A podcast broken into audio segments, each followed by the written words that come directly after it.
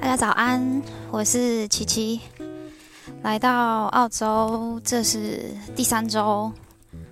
其实全部我觉得还算蛮顺利的，因为前前后后也听过很多人分享，因为其实还蛮多人来过的，然后大家的经验，感谢有大家的经验分享，所以让我们少走了很多的歪路。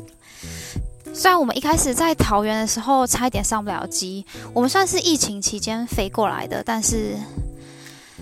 但是其实也没有是到最严重的时候，因为最严重的时候那时候过来是需要隔离的，但是我们来的时候是已经不需要隔离，只需要准备一些快筛阴性的文件就可以了。然后，但是我们那时候上机的时候，因为规规定过得很快，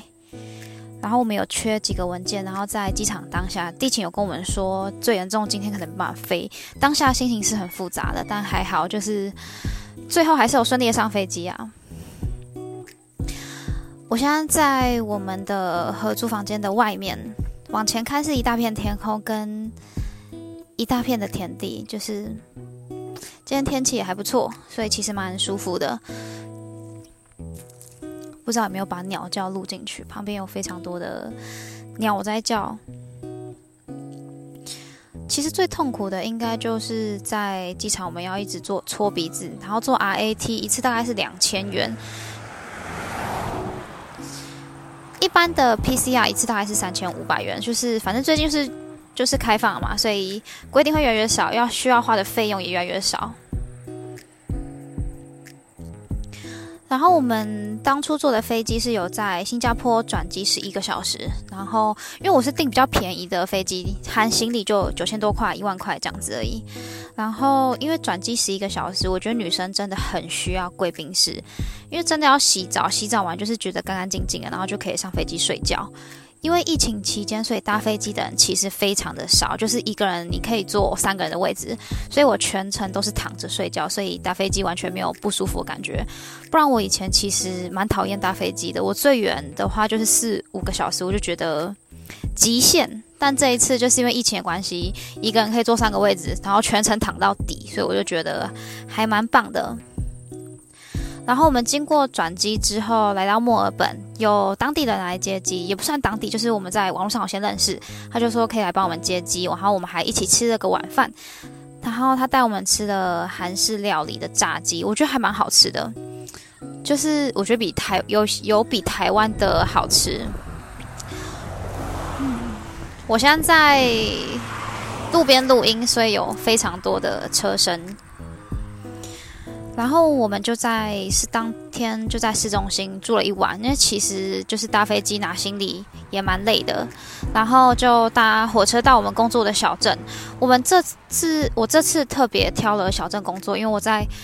台北其实住快十几十几年，然后一直都很向往小镇生活。然后住过来之后，我觉得每天风景都很漂亮，星星也很亮。我在台北买的房子有特别挑在。公园旁边，就是我很喜欢看到一整片天空的感觉。但是台北的星星，就这里的星星，一定就是跟台北一定比不上嘛。就是前几天我出来讲电话的时候，其实晚上看到天空，心情都真的就放松一半，感觉不开心的事情都会过去。相较我在台北，真的还蛮让人放松。不过我在台北的时候有习惯，就是早上啊，或是晚上的时候会出去走一走。但是这边如果晚上出去走走，其实还蛮危险的，因为完全都没有灯。晚上的话，顶多假日你可以在市中心比较晚，不然其实这边都很早下班，就是可能五点，可能六点，然后店都就关起来了。这样，我觉得蛮特别的是，我一点点不适应的感觉都没有，就是。嗯，可能我都是一直我在台北，其实一直也都没有家的感觉。我在桃园也没有家的感觉，不知道是因为离开时间太久了。然后在台北我也换过了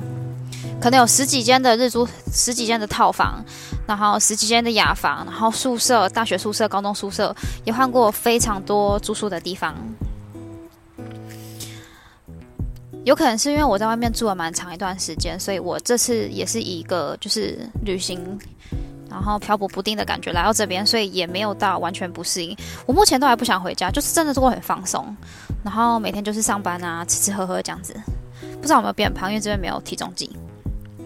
但我多了很多时间跟自己独处。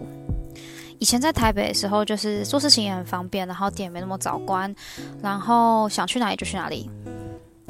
所以其实很多时候你会把时间塞得满满的，就是比较少时间关心自己的内心，然后跟自己对话这样子。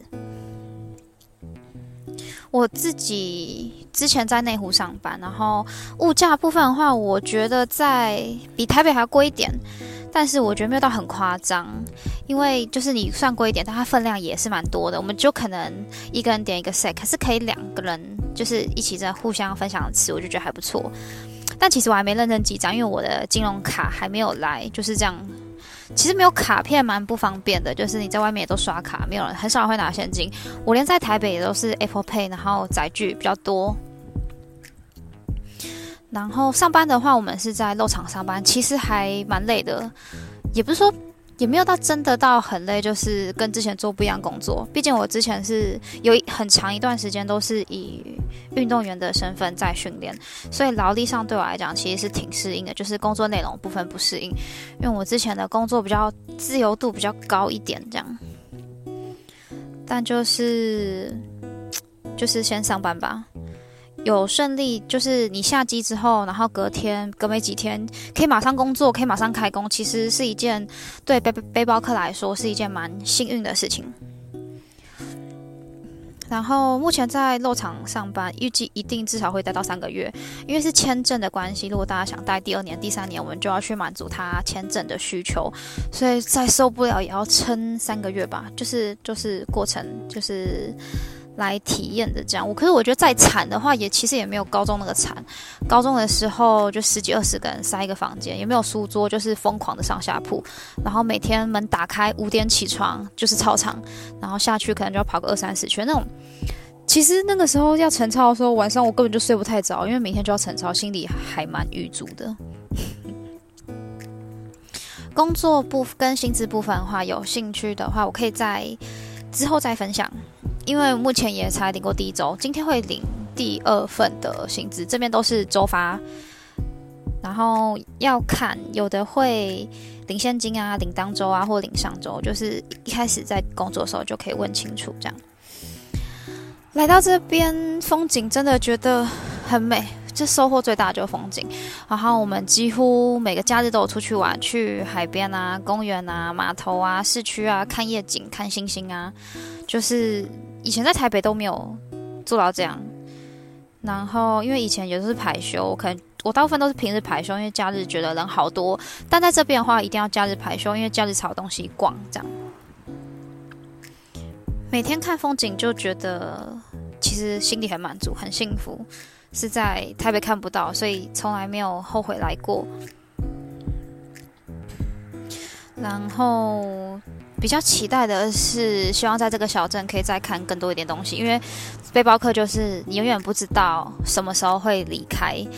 这个小镇。酒吧好像只开晚上九点，这礼拜没意外的话可以去看看。然后夜店的话，我觉得应该都差不多吧，就是一个 DJ，然后前面一个舞池，然后有酒水，然后大家乱乱踩，就是乱踩乱踩的这样子。来这边三周了，心得。因为有的时候环境可能就是不如人意，但就是尽量不要去想一些都是一些不开心的事情，就是想想想自己收获了些什么东西会比较好一点。很开心来到这边，然后最近也因为我开始有在脸书跟 IG 分享了很多我的文章跟照片，还蛮多听众就是看到。听到我之前的，或者是看到我分享的，有来加我 IG，因为我平常脸书比较少用，IG 比较会回，然后上面有很多我在澳洲的图文分享，所以有兴趣的话，也可以追踪一下我 IG，IG 的账号会放在嗯这一集的解说栏那边。好，那其实来到这边，最后还是还蛮感恩，很感恩一路上遇到的一些人，然后很感恩就是大家陪我一起过来的旅伴。这边有结识几个朋友，虽然都目前都还是台湾人，但就是刚开始嘛。很感谢大家，所以一路上过得还蛮平安顺利。其实整趟旅程